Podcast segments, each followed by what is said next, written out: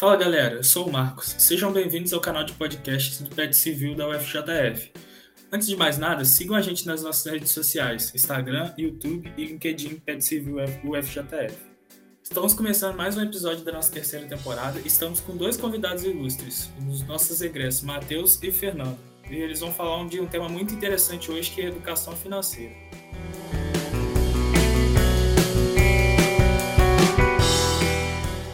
Ô Matheus, então, conta um pouquinho sobre você, sua história, um pouquinho de como foi toda essa trajetória até você estar trabalhando hoje com educação financeira. Ah, então, começar me apresentando, RG, CPF, né, Matheus, 22 anos. Sou formado em nada ainda, cursando administração, ex-egresso aí do PET Civil, mas recapitulando tudo aí, como contar um pouquinho sobre mim. Hoje, como falei, tenho 22 anos, vou fazer 23 só no ano que vem, sou de 99. É, eu sempre fui aquela pessoa que gostava de guardar um dinheiro, nunca fui aquela pessoa que economizava, investia. Meus pais nunca investiram, ninguém da minha família investe, nem sabe disso. A maioria, a maior parte dos meus familiares hoje, infelizmente, ainda tem dívidas. É muito difícil na hora que você pega essa parte da dívida você conseguir é, fazer isso. Meus pais, graças a Deus, eles já tinham uma mentalidade um pouco diferente. É, eles sempre ali davam dinheiro para mim para o meu irmão, guardavam na nossa poupança e tudo mais. Porque eles falaram, pô, é pra faculdade de vocês. Então, essa mentalidade, pelo menos, de guardar dinheiro, meus pais já passaram para mim, tá ligado? Só que uma coisa que eu vi que também impactou bastante minha vida é que quando meu o avô, meu pai do meu pai morreu e tudo mais, ele deixou dívidas com o vizinho, deixou dívida hospitalar, e ninguém lá da família do meu pai tinha dinheiro para bancar. Então acabou que é, meus pais acabaram pegando dinheiro inteiro que eles guardaram da poupança para mim e pro meu irmão, que era para juntar para nós é, pra faculdade depois dos oito anos e pagou as dívidas. E, tipo assim, ficou no zero a zero, tá ligado? É, isso também trouxe, assim, muito para mim. Pô, a questão de você ter uma reserva, né? É, reserva de emergência, que a gente vai falar aqui mais pra frente. Mas isso aí já trouxe algum espírito em mim, pô, de querer entender um pouco mais sobre investimentos. Mas até então, meus pais sempre me mancavam. No máximo ali, eu vendia algumas coisas na escola para conseguir meu dinheiro, para sair com os amigos, mas nunca pensei, pô, vou guardar para comprar alguma coisa. Mas, ah, vou guardar, comprar uma camiseta no final do ano, comprar, sair aqui com meus amigos, fazer uma viagem diferente. Era o máximo de coisa ali que eu fazia, não pensando no longo prazo, pensando ali em aposentadoria. O que eu queria mesmo é, ah, vou entrar em engenharia civil. Entrei na faculdade federal, entrei em de Fora. É, depois que eu entrei, fiquei um ano aí é, estudando antes de entrar no PET Civil. Aí dentro do PET Civil, né, gente, eu entrei como bolsista, graças a Deus, comecei já ganhando um dinheiro ali, a bolsa, que era 400 reais, não sei se está 400 reais ainda, não sei se teve reajuste, abaixou, tá ainda, que algumas da UF abaixou, né? E aí, com esses 400 reais, eu pensei, pô, tem que fazer alguma coisa, né? Meu pai já ajudava ali para se manter, pagar o aluguel, né? Fazer algumas compras. Falei, mano, eu já juntava um dinheiro, já tinha um dinheiro guardado, juntando só. Eu falei, ah, começava a ganhar 400 reais, o que, que eu vou fazer com esse dinheiro? Vou ficar torrando aí, né? Nunca fui essa pessoa também de, ah, ficar saindo pra balada, ficar pagando 70 conto pra entrar, ficar... Eu não bebo, então não gasto muito com cerveja também, com essas coisas que o pessoal gasta pra caramba. Então pensei, pô, vou guardar de alguma forma. Na minha época aí no Pet Civil tinha a Tainá, que era amiga minha e tal, e ela já investia. E eu vi ela mexendo nas paradas ali, nos negócios diferentes e tal. Eu falei, ô Tainá, me explica aí como que é, como faz. Assim, ah, abre conta aqui na corretora, me explicou mais ou menos e me mandou é, ver os vídeos do Eduardo Cavalcante no YouTube. Eu sei que eu fiquei, cara, é, isso daí foi final de 2018. O que aconteceu? Eu entrei em outubro, novembro, alguma coisa assim. Aí tem que fazer o, o, ban, o cartão do Banco do Brasil e tudo mais e tal. E aí eu fui fazer, deu mó BO pra fazer, e aí eu voltei pra minha cidade, demorou. Só na hora que eu voltei à faculdade, em final de fevereiro para março, que eu fui pegar o dinheiro de quatro meses ali que eu tinha, tava no PET. E aí eu fiquei todo esse tempo, passei Réveillon. No Réveillon eu ficava lá no celular, no Fundamentei, que é o site do Eduardo Cavalcante, analisando todas as ações assim, anotando no caderninho o que, que eu gostava, o que, que eu não gostava e tal. Porque eu falei, na hora que eu receber o dinheiro lá, eu já vou começar a investir. Não tinha nada. Aí eu acho que esse tempo foi até bom, eu não ter recebido, não ter colocado, por quê? Isso me fez querer estudar ali mais entender um pouco melhor antes de eu começar a investir entendeu? Então, eu fui lá, peguei um dinheiro, coloquei parte no, é, na renda fixa, tesouro direto ali na época. Não entendia muito bem, fiz uma cagada, vou contar mais pra frente. Que deu sorte, dei sorte, né? Não fiz cagada eu não perdi dinheiro, ganhei até mais dinheiro, mas não fazia, fazia ideia do que estava acontecendo. E nas ações lá eu peguei dinheiro, comprei 11 ações diferentes que eu achava, falei, vou, já vou diversificar 100 reais em cada ações lá e já era. E separei cada uma. E aí, todo mês, eu pegava 400 reais, todos os 400 reais que eu recebia era direto lá, já mandava na corretora, recebia lá, já mandava para a corretora e já comprava ações. Era assim, eu só mantinha as 11 de início que eu já tinha escolhido, comprava ali as que estavam caindo mais e tal. E aí, com o tempo, né, é, fui criando gosto. Eu começava a ver mais isso aí do que aula na faculdade. O Fernandão aí que tava comigo, ele tá de prova, vivia mais na sala do PET, ficava vendo vídeo, ficava vendo outras coisas, do que ia realmente para aula da faculdade. E aí teve a oportunidade de eu e o Fernando aí ministrar mini curso numa. Eu esqueci o nome da faculdade que tem aí em Juiz de Fora também. Não sei se você lembra, Fernando. Qual foi? A Docton. A Docton, isso. A gente ministrou lá um mini curso, aí depois teve a oportunidade aí no, no PET Civil duas vezes, né? É, de ministrar um mini curso. E, tipo assim, vários amigos meus, vários conhecidos meus já começavam a me perguntar sobre isso e tudo mais. E eu vi, cara, não quero fazer engenharia, não é isso que eu quero. Eu tava no, no PET, tinha acabado de sair do PET também, antes de decidir é, sair da faculdade de engenharia civil, né? É, tava ali no PET, e aí eu decidi, cara, sair, fui fazer a iniciação científica com a professora, com a Thaís ali, que tava. Falei, cara, não é isso que eu quero, não gosto. Eu ia lá mais na força do ódio, porque tava ganhando uns 400 conto ali de iniciação científica ainda, mas tava na força do ódio já, carregando ali no negócio. E sempre, tipo assim, foi meu, sempre foi meu sonho estar na faculdade federal, fazer algo. Meu, meu pai sempre quis, principalmente, tipo assim, pô, que eu fosse engenheiro, já planejava as coisas quando eu me formasse, para eu fazer junto com ele. Então, foi algo até um processo, assim, pô, eu vou realmente querer viver a vida que eu quero, vou realmente fazer o que eu quero, o que eu gosto, ou vou acabar é, arrastando algo por um sonho antigo, por medo, às vezes, de magoar meu pai e tal. E aí eu falei, ah, vou desistir, vou, vou largar a faculdade, vou fazer administração lá, perto da, lá na minha cidade, aqui na minha cidade, no caso, onde eu tô hoje. É, ou vou fazer economia, fazer uma coisa relacionada a isso que me traga em relação é, me traga um diploma ali onde eu posso tirar certificações depois também é, do mercado financeiro, porque é isso que eu gosto, é isso que eu gosto de vivenciar, é isso que eu leio ali todos os dias, pelo menos, é, eu abro ali para ver realmente um pouco mais do mercado financeiro. Eu peguei muito isso na hora que eu comecei, eu entrava, é, eu não tinha, eu colocava os 400 reais, não investia quase nada mais, não investia nada mais no mês. Só que eu entrava praticamente toda semana ali e via por que, que as ações caíram. Então sempre tive essa curiosidade ali de entender por que, que isso está subindo, por que, que isso está caindo, o que, que mudou, entendeu? Será que mudou alguma coisa? Será que eu analisei errado? Eu acho que essa mentalidade de iniciante ali é muito boa, de você ser curioso por que está mudando. Será que você pensou errado? Porque a gente não vai acertar todas as vezes, né? Então, aí eu decidi largar, comecei a página, né? Que vários amigos meus estavam perguntando. E eu falei, pô, se meus amigos estão querendo, já comecei a ajudar meus pais. Meus pais já investem também. Na verdade, eu invisto o dinheiro deles, né? Eles só me dão dinheiro para investir. Mas meu, meus pais mudaram muito a mentalidade. Meu pai chegou falando para mim: Nossa, né? É, porque depois daquela época que meu avô morreu, que eles tiveram que pagar tudo lá, meus pais não, não juntaram mais dinheiro, tipo assim, juntar realmente ter um montante maior de patrimônio, né? Dinheiro parado em banco. Era, ah, juntar, comprar um carro, comprar uma casa, quita alguma dívida e tal, os negócios e vai pagando. Então, depois que comecei a falar com meus pais, meu pai falou, nossa, já estamos com tudo isso de dinheiro e tudo mais, já estamos com tudo isso guardado. Então, foi algo que, tipo assim, que você vai fazendo aos poucos e depois você vai vendo realmente o resultado daquilo que você está fazendo. Né? E eu falei, pô, vou abrir isso para mais pessoas, vou começar a falar. E foi mais na curiosidade, no que eu estava realmente aprendendo, né, sobre e realmente passar o que eu estava aprendendo através de um curso ali mais simples, o que o pessoal é, me passava ali de dúvidas, eu ia passando, é, eu ia falando ali mais no, no canal, falando ali mais na página. E aí eu conheci ali o Lucas Rufino, né, que ele até era, foi do PET também, civil, que é a página aí 1 milhão com 30. Eu hoje estou dentro do, do mastermind dele. Eu comecei, eu entrei lá e aí eu comecei a abrir mais para essa parte de, pô, também educação financeira como um negócio, né?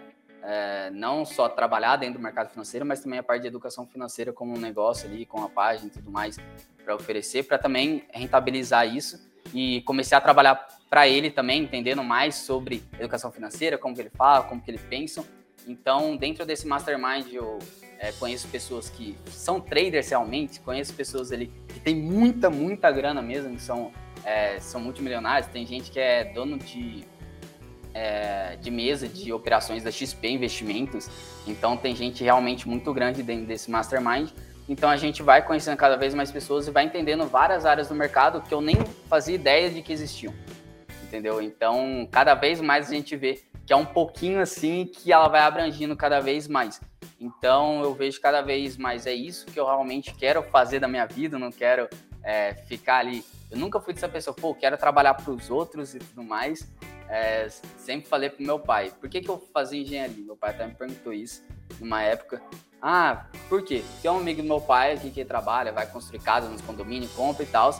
Só que ele direto, ele tava nos lugarzinhos de bermuda, chinelo e tudo mais, olhando os negócios.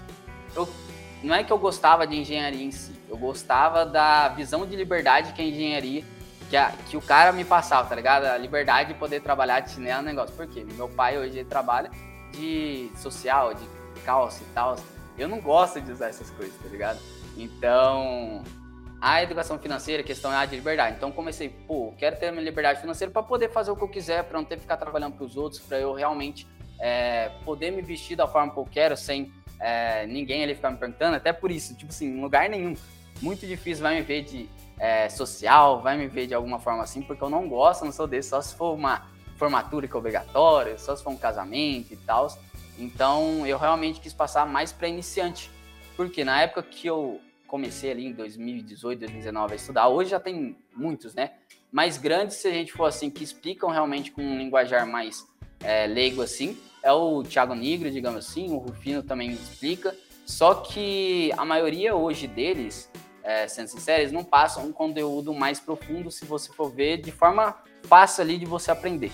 Entendeu? Se você quiser realmente aprender hoje, você tem que pagar realmente para você aprender, não tem muito conteúdo gratuito você aprender. Vai aprender o raso ali, entender. Ok, o Eduardo Cavalcante, ele explica de forma profunda? Explica, só que para o iniciante, às vezes, vai ser difícil você entender. Porque ele vai passando as análises ali já de forma mais aprofundada. Então já é um outro funil ali, um outro tipo de investidor, o holder também, que eu gosto muito dele, também já é uma análise mais profunda.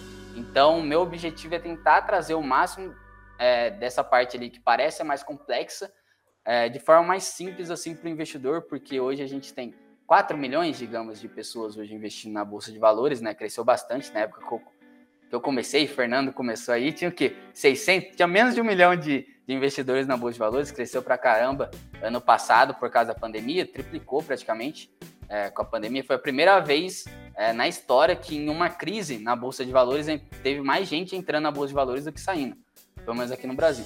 Só que tem um ponto, eu acho que não tem 4 milhões. Por quê? Os CPFs, assim, cadastrados, ah, eu tenho uma conta, por exemplo, na Clear tem conta na Rico. Conta como duas, duas pessoas investindo, entendeu?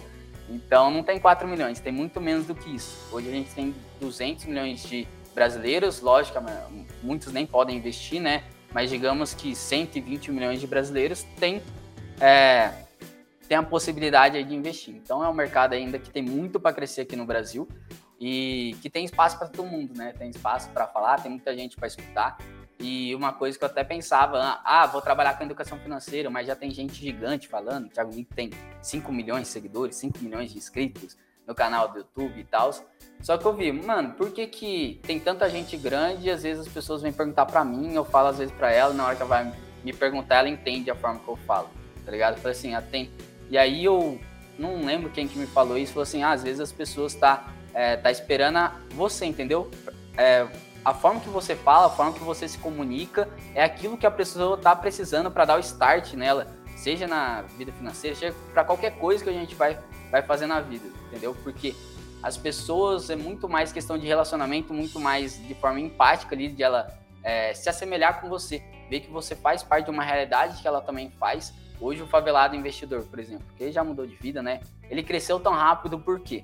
Porque hoje a gente tem é, diversas favelas aqui no Brasil, só que se a gente for ver, a maioria das pessoas que falam sobre educação financeira hoje no Brasil são pessoas de classe média alta ou de classe alta. Muito difícil você vai achar pessoas de classe baixa que nem ele era, de que morava na favela. Então ele trouxe essa é, pro pessoal da favela, pô, eu me vejo nele, tá ligado? E se ele tá conseguindo isso, eu consigo fazer também. Então, acho que é algo muito disso.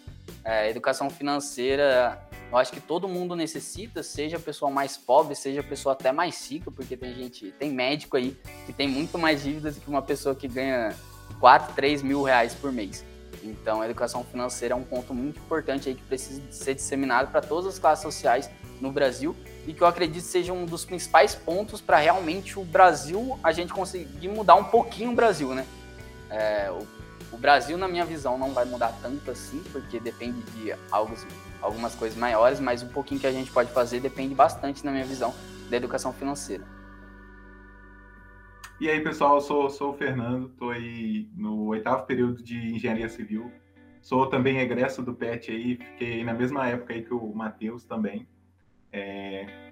E eu estou aqui hoje representando um investidor aí comum, né? Um investidor estudante de vocês. O Matheus, ele atua aí no, no mercado, ele já trabalha com isso, ele ganha dinheiro com isso, né?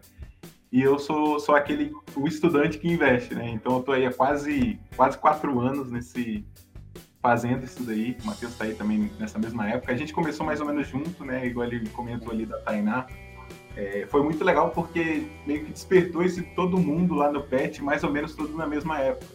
Isso era muito legal. É a primeira dica que eu queria falar, assim, quando eu comecei, umas coisas que podem ajudar quem está começando é se juntar a pessoas que já fazem isso e conversar sobre isso. Era muito legal porque a gente conversava sobre as ações e aí, aí tinha um que tinha uma, o outro que tinha outra.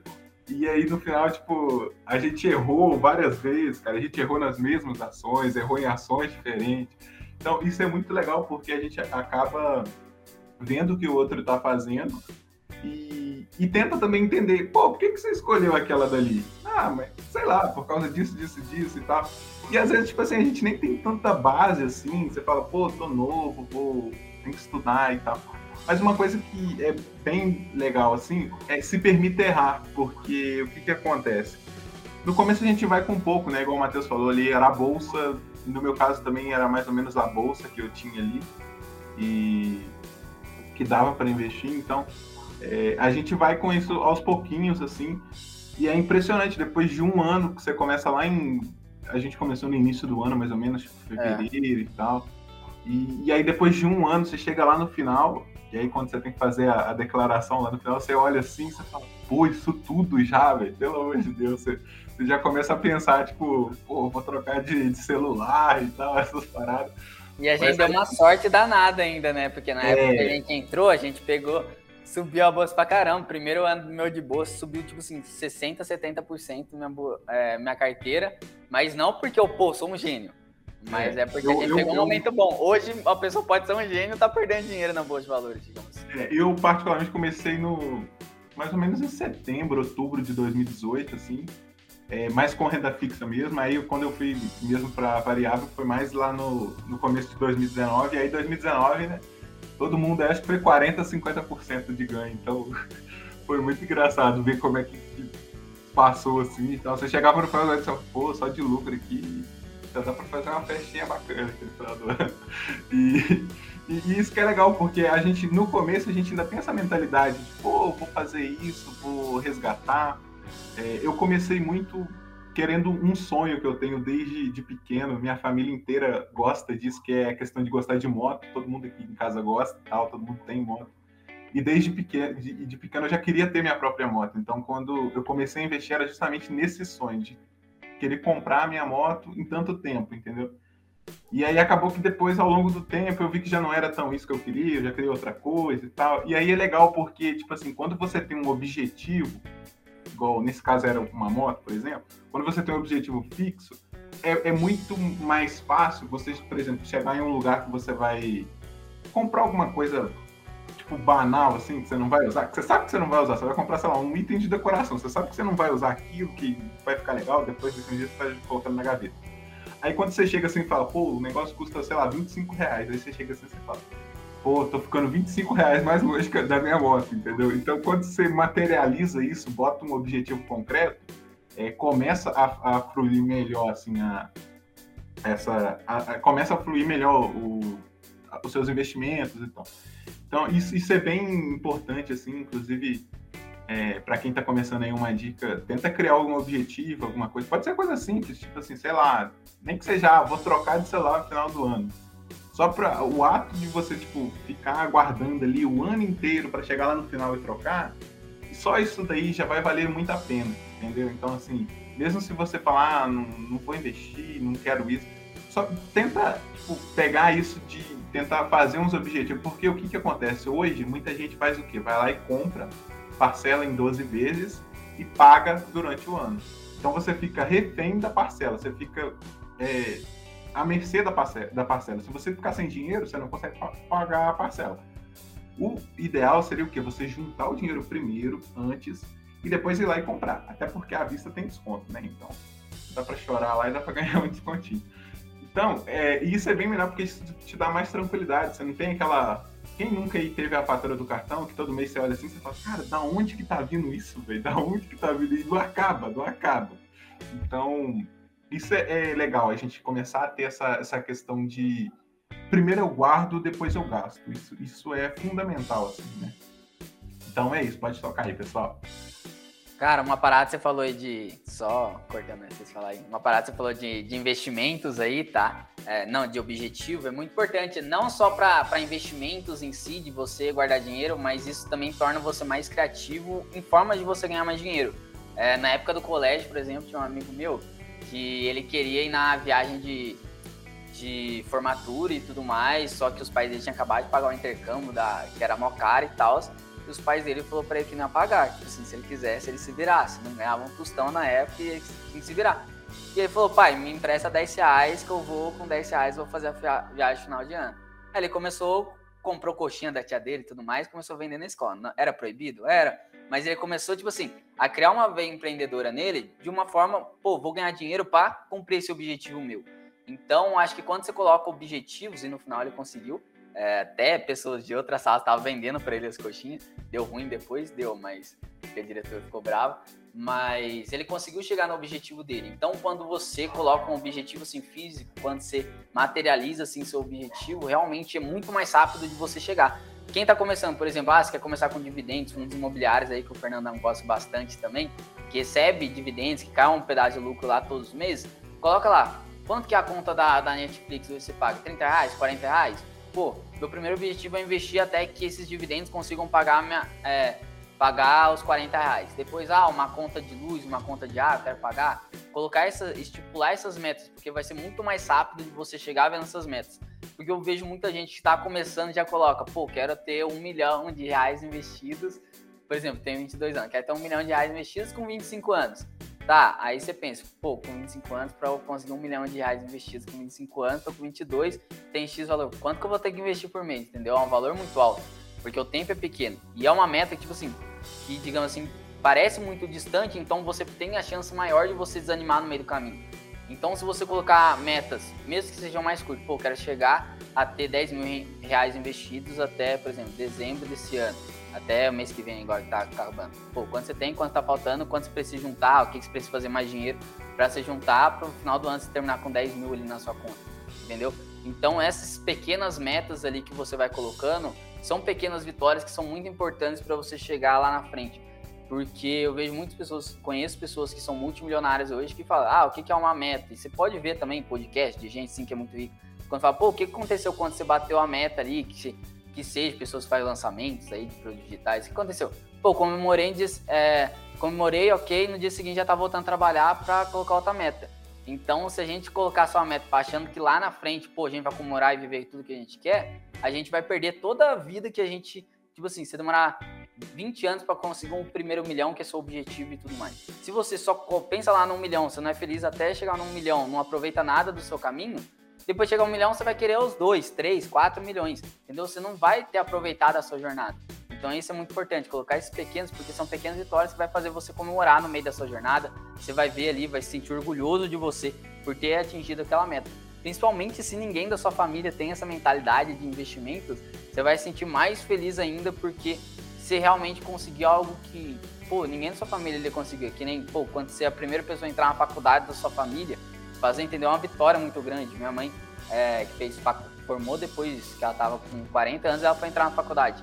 Ela foi a primeira filha ali da, da minha avó a fazer faculdade e se formar. E para ela, tipo assim, cara, que vitória. Hoje, se a gente for ver, ela fez a Anguera, faculdade, tipo assim, você paga ali por mês, que hoje, tipo assim, qualquer de nós jovens faz ali, ok, esse negócio. Só que para ela é uma vitória muito maior. Pô, depois dos 40 anos, primeira filha se formar na faculdade, tá ligado? Então, essas pequenas vitórias ali vão realmente fazer com que você se sinta mais animado, a buscar mais conhecimento, entender mais sobre o mercado e também alcançar mais rápidos ainda os objetivos que a gente tem em mente.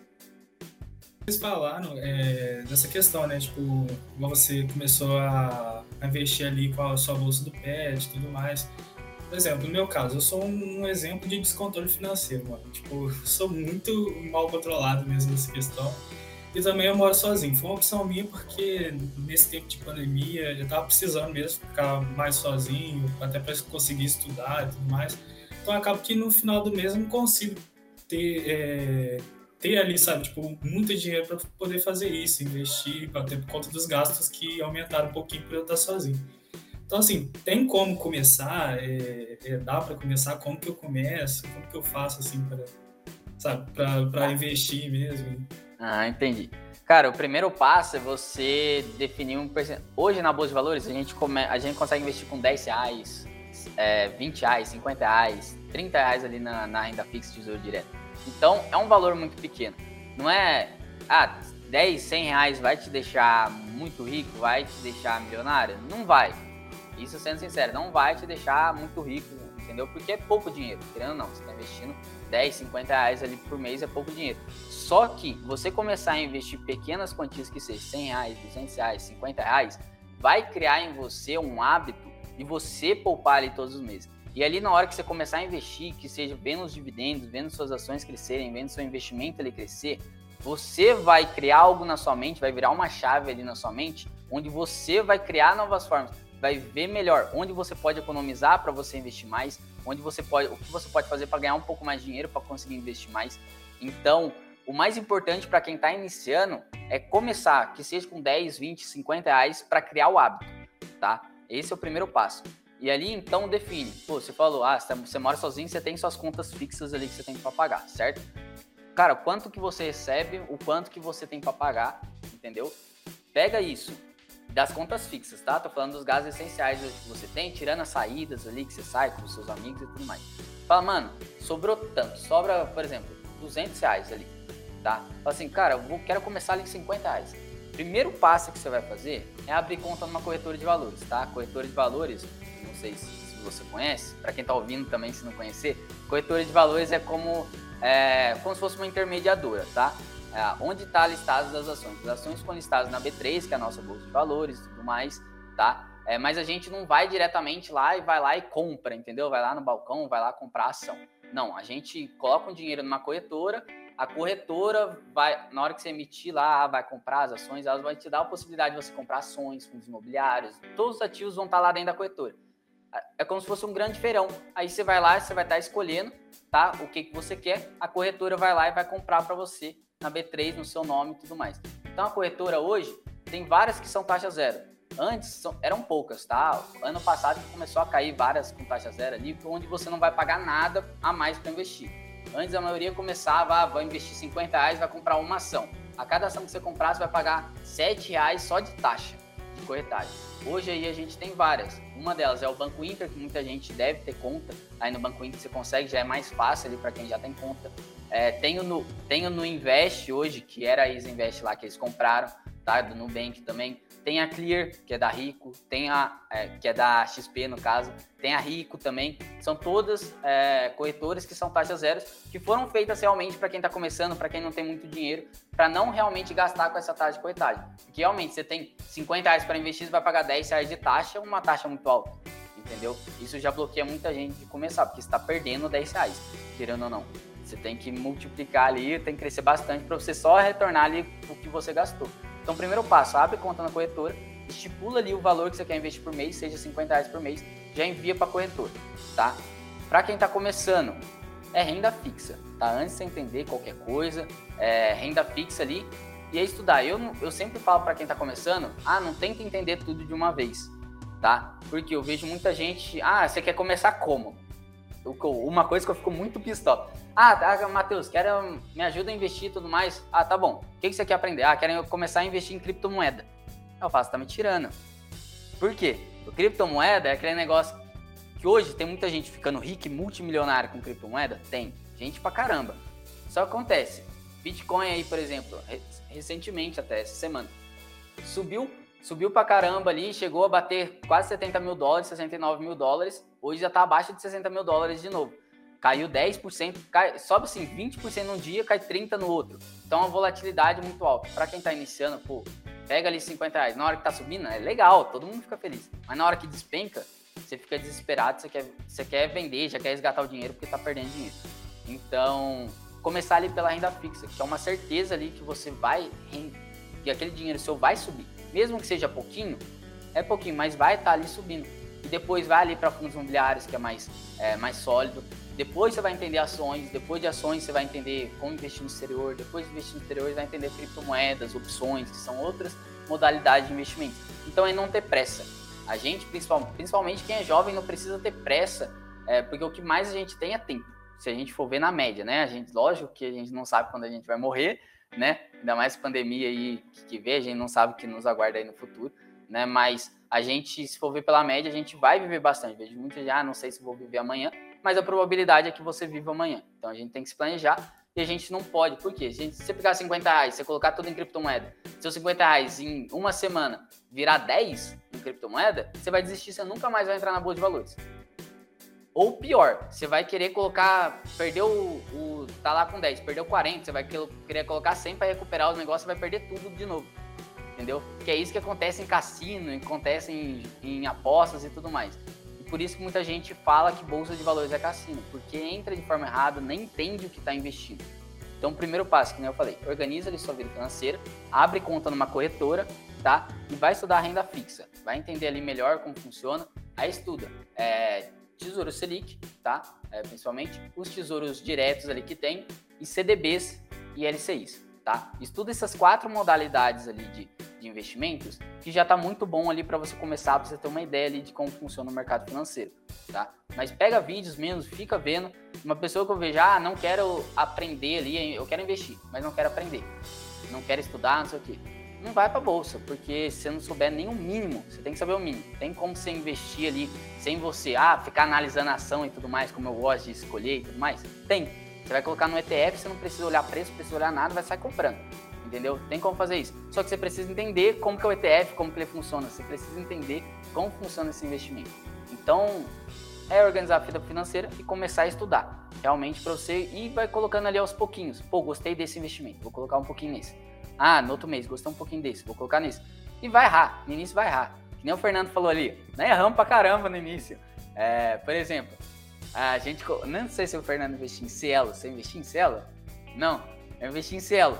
Cielo, é, época 2016, 2017, todas as pessoas da Bolsa de Valores, todos os analistas falavam que era top 5 do Brasil no mínimo, tá? No mínimo Cielo, que era nova, ótima empresa e tudo mais, todo mundo tinha investido em Cielo, tava na carteira é, recomendada a todo mundo. E aí, só que ela foi perdendo ali as vantagens competitivas, o mercado entrou muito mais concorrência, e ela foi perdendo todas as vantagens competitivas, foi perdendo valor, baixando lucratividade. Eu comprei. E aí, primeira coisa que eu olhei, eu olhei o gráfico, ela bateu ali 36 reais.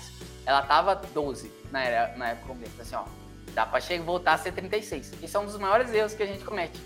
Porque eu pensei, pô, pode voltar ali no que tá, entendeu? Só que isso não existe. Oi que já já bateu mais de 200 reais, hoje é menos de um real a ação.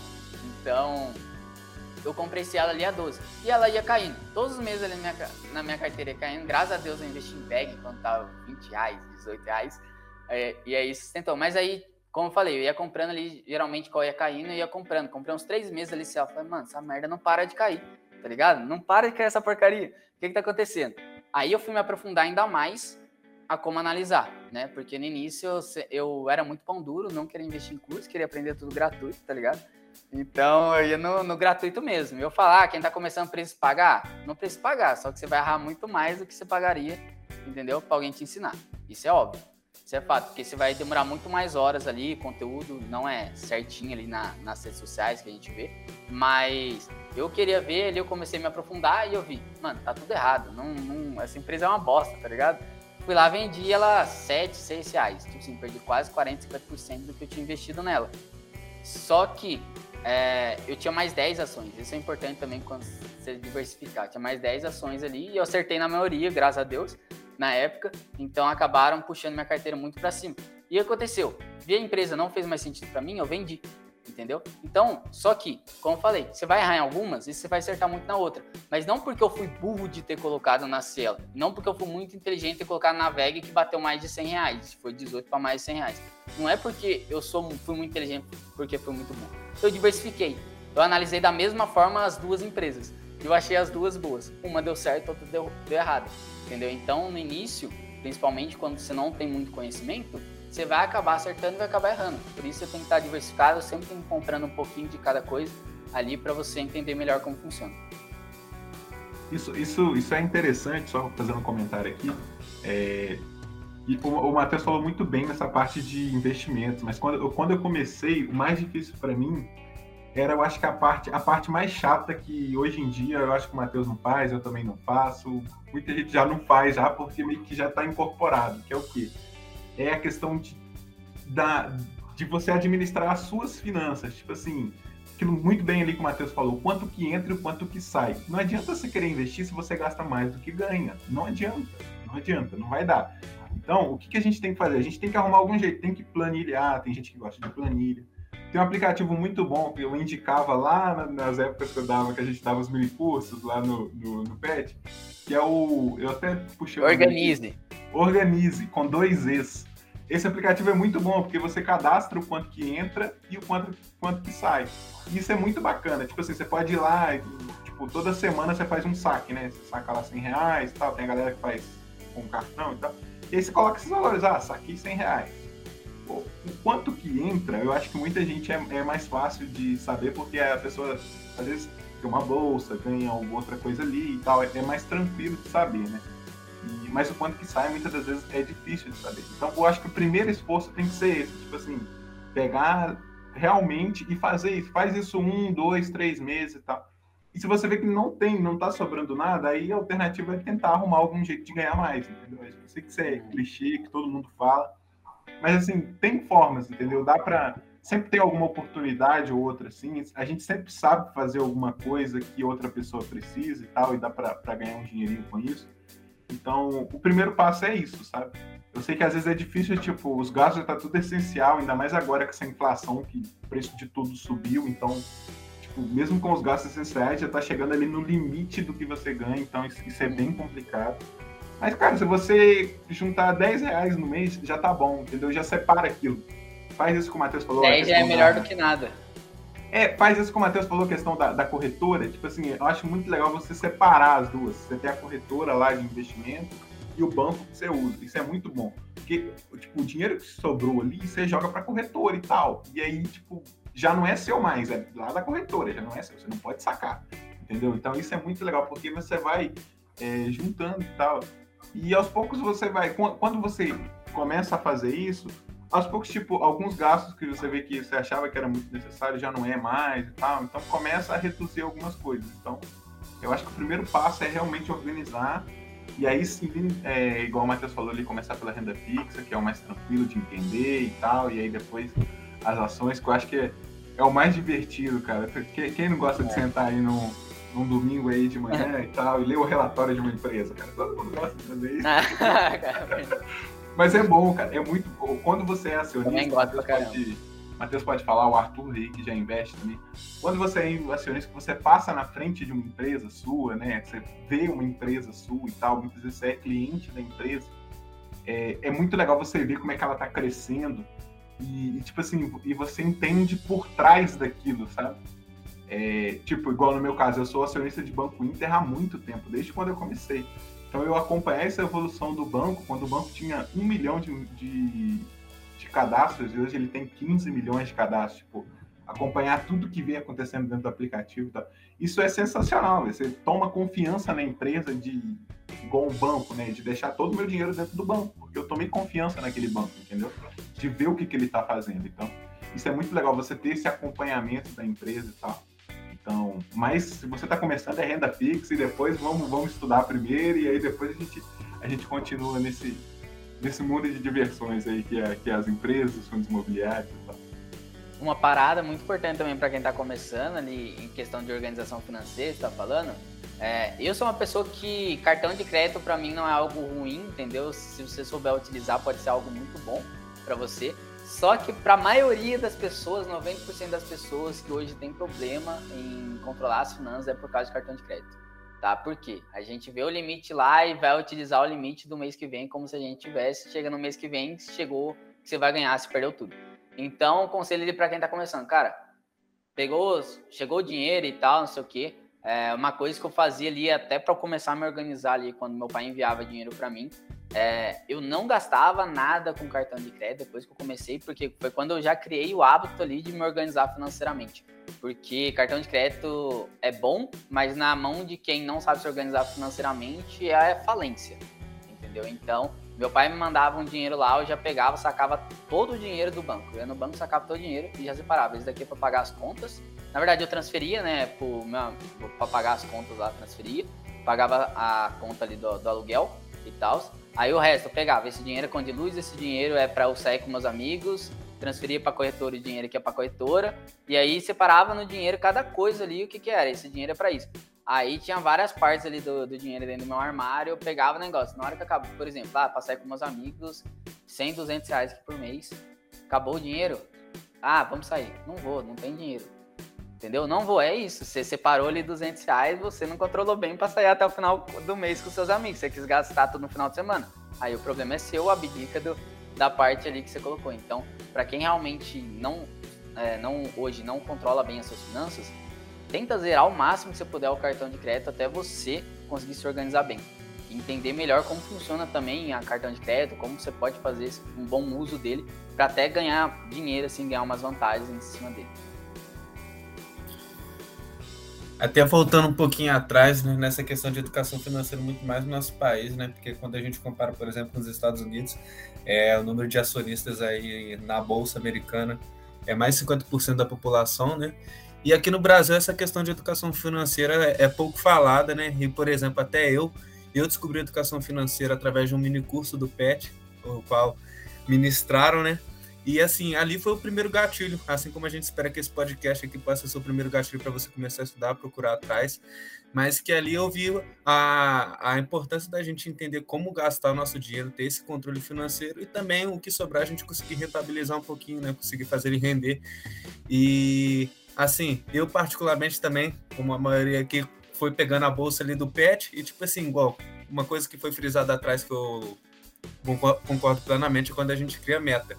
E, tipo assim, essas metas podem ser a curto prazo, médio prazo e longo prazo, porque o investimento te dá a, as possibilidades para você é, cumprir essa meta. Porque, por exemplo, quando a gente fala de investimento, a galera fala, ah, já ação, não é só ação, tem, igual o Matheus citou aí, tem vários tipos, e, e tudo isso a gente entra na, na questão rentabilidade versus tempo, rentabilidade, enfim, nesses parâmetros, mas que te dá toda essa gama de opções para você conseguir administrar seu dinheiro, porque acaba que aqui no Brasil muita das vezes é cultura. É, sobrou dinheirinho, vou botar na poupança. E a gente mal sabe que essa é uma das piores opções, né?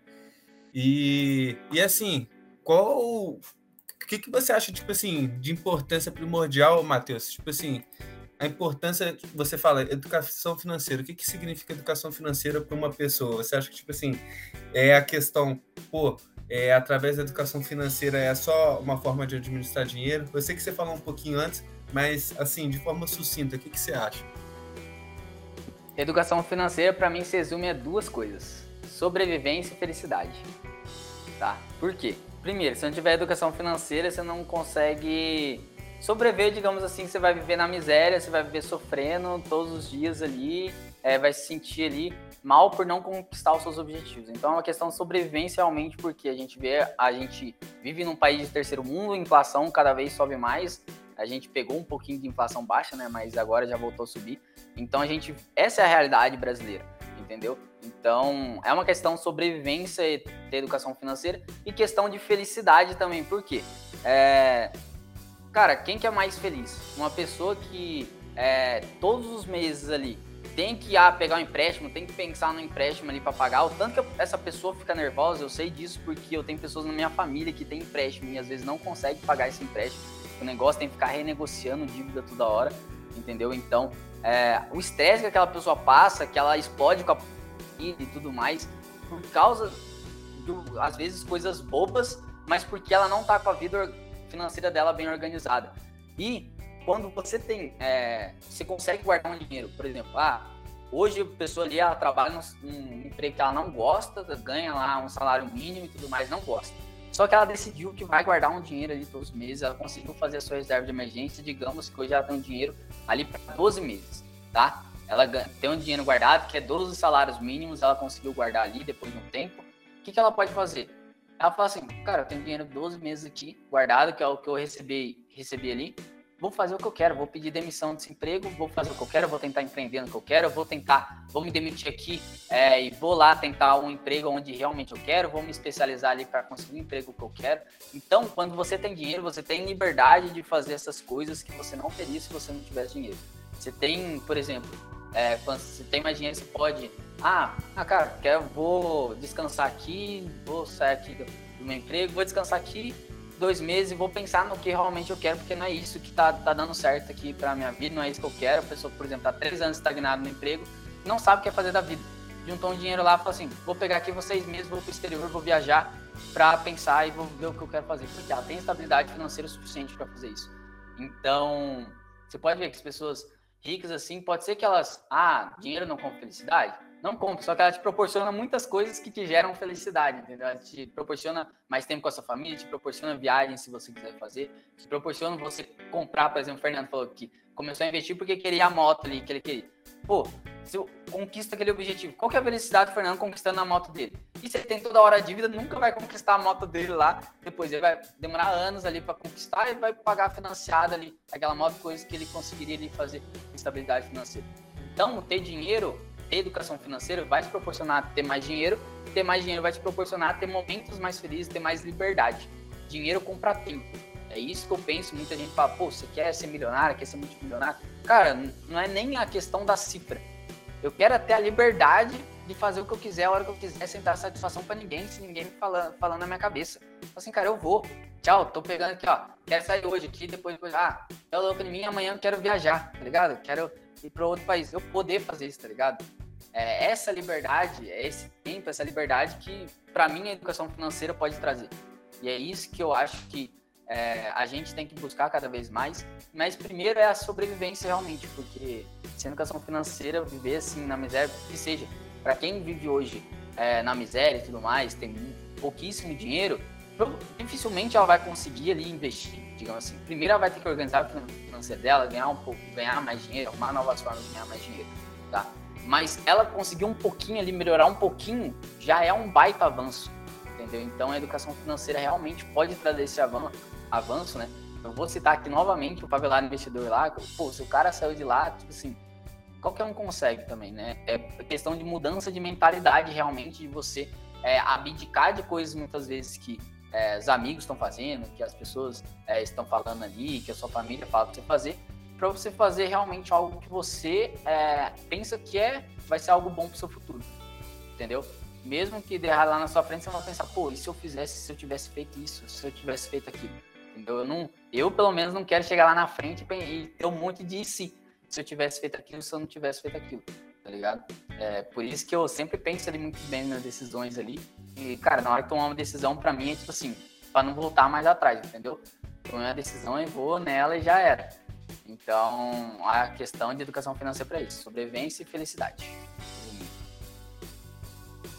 E uma coisa até interessante é igual essa questão que, tipo assim, voltando até um pouquinho também, essa questão quando você bota a meta e você entende essa questão, a importância da educação financeira, isso te motiva. Por exemplo, eu comecei, estava tendo uma bolsa do PET e comecei ainda, comecei a fazer um biquinho no restaurante japonês para aumentar um pouquinho a, a renda e lá fiquei quatro meses, consegui aumentar um pouquinho os aportes, assim, é, entendendo, tendo essa questão da mentalidade alinhada com essa questão das metas para conseguir atingir os objetivos. Então, acho que igual você conseguiu resumir muito bem essa questão da importância da educação financeira para todo mundo, que a galera às vezes tem até um pouquinho de ah, acho que não é difícil, não sei o quê, tem toda essa mentalidade às vezes de entender que a, a educação financeira não é algo fácil. Realmente não é uma questão fácil, mas assim, é uma questão que todo mundo tem que ter um entendimento, né? Mas enfim, Eu acho isso muito fantástico. O maior problema, né, eu acho que é porque o pessoal acha que a educação financeira já é para quem já é rico. Assim, é, mas na verdade é para todo mundo, cara. Tipo, a gente tem que saber isso aí, eu acho que deveria ser o básico, sabe? Igual a gente aprende matemática, deveria ter educação financeira, pra... principalmente aquela questão de, pô, quanto que eu ganho, quanto que eu gasto e tal. Será que dá para fazer esse gasto a mais? Não vou ter, vou ter que cortar daqui, vou ter que ganhar mais. Então eu acho que o principal é isso. E várias outras coisas que a gente não aprende na escola que deveria aprender, né? Um pouquinho de lei também, de tributos e tal. Então, isso, isso é bem legal, assim, a gente é mais um daquelas coisas que a gente é o básico ali para ter uma, uma, uma sociedade melhor como um todo e tal, e um indivíduo melhor como um todo, né? Então, eu acho que educação financeira é, é fundamental, assim, na vida de todo mundo. Cara, e é muito legal quando você vê a felicidade realmente das pessoas que às vezes não, não, não tá guardando nada, né? É, tem gente aí, aí do pet, né, que fez com a gente o pet e tudo mais, que manda mensagem. Pô, Matheus, é, minha meta até esse ano é tanto e tal. Tipo assim, ajudei o cara lá no início e tudo mais a começar a investir. Ele sempre me manda, quase todos os meses. Mano, tô chegando e tal, olha como tá minha carteira, que legal e tudo mais. E, e tipo assim, tem várias pessoas que me mandam mensagem é, todos os dias assim, falando. Pô, olha como que tá recebendo, por exemplo, a pessoa recebe lá é, 50 centavos de dividendo, tá ligado? A pessoa, pô, numa baita felicidade que recebeu 50 centavos de dividendo entendeu? Então, é algo ali que aos poucos você vai vendo que vai crescendo. A pessoa está recebendo 50 centavos de dividendos nesse mês. Mês que vem ela está recebendo um real. No outro mês ela está recebendo dois. E por assim vai, entendeu? Então, a, na hora que você vê, você muda até. Na hora que a pessoa tá com a vida bem organizada financeiramente, que ela começa ali a investir e ela começa a ver ali os frutos realmente que ela tá fazendo, você vê até um semblante da pessoa, ela muda, ela tá mais feliz, ela vai comemorando ali as pequenas vitórias dela. Então isso é muito interessante. Que nem você falou, pô, coloquei lá a meta, quero começar a fazer bico. Entendeu? Então muita gente começa assim, tipo, pô, vou fazer um bico assim, vou fazer aqui, vou juntar esse dinheiro. Ah, dá pra trabalhar esse final de semana ao invés de eu ir curtir? Pô, vou trabalhar aqui, vou fazer um bico de garçom, que seja, vou ganhar um dinheirinho onde eu vou investir. Entendeu? Então, é, algumas coisas que a gente. É, uma frase ali que o Thiago Negro até, até fala, que é a gente não pode abrir mão do, do nosso presente, das coisas que a gente quer no presente por aquilo que a gente mais quer na nossa vida, tá ligado? E o que que a gente, por isso que a gente tem que pensar o que que a gente mais quer da nossa vida. Eu que nem eu falei para vocês, eu quero a liberdade. Quero liberdade de poder fazer o que eu querer, o que eu quero a hora que eu quiser, sem dependente de ninguém. Então, se eu quero essa liberdade, o que que eu, o que que eu quero hoje que pode fazer com que demore mais para chegar nisso que eu mais quero na minha vida, ou que pode me atrapalhar até chegar nisso que eu mais quero? Então é por isso, a gente tem que ter nosso objetivo lá na frente muito bem definido para que até nossos objetivos de curto prazo, médio prazo, não atrapalhe a gente chegar no nosso objetivo maior. Entendeu? Então, é, isso é muito importante também. Pô, bacana demais. A gente já falou um pouquinho aqui, todo mundo passou um, um, um, um falou um pouquinho dessa questão dos investimentos, né? E tipo assim, é, de forma sucinta, Matheus, para uma pessoa que é, é leigo, você pode falar um pouquinho do, desse, dessa questão dos investimentos, dos tipos de investimentos? Tá. Bora lá, bora lá. Em questão do, dos tipos de investimentos. Basicamente, a gente tem duas grandes classes, tá, gente? A gente tem a renda fixa e a renda variável.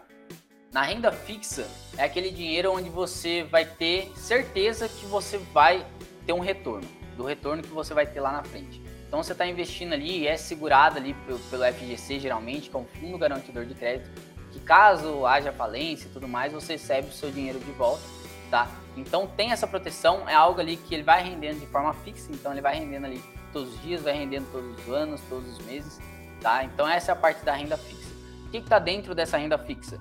Poupança, é, tesouro, tesouro direto, que é o empréstimo para o governo, tá? Para quem não conhece, o que é tesouro direto? Você empresta dinheiro para o governo e o governo te retorna ali um percentual em cima do investimento que você está emprestando para ele, tá? Igual o banco, a gente pega o dinheiro emprestado do banco, o banco vai querer uma... É, você vai devolver o dinheiro para o banco, só que você vai pagar uma taxa de juros para ele. A gente está emprestando dinheiro para o governo, nada mais justo que ele pagar uma taxa de juros para a gente, a gente está emprestando dinheiro para ele, tá? Daí a gente tem os CDBs, que é você emprestar dinheiro para o banco, no caso. Tem um LCI, LCA, que são letras de crédito imobiliário, letra de crédito do agronegócio, que é onde a gente presta dinheiro para o banco, mas para investir diretamente, ou na parte imobiliária ou na parte do, do agronegócio. Basicamente, ainda fixa isso, tá? Tem algumas outras coisas? Tem, mas basicamente é isso. Acho que é essencial ali, pra, principalmente para quem está começando.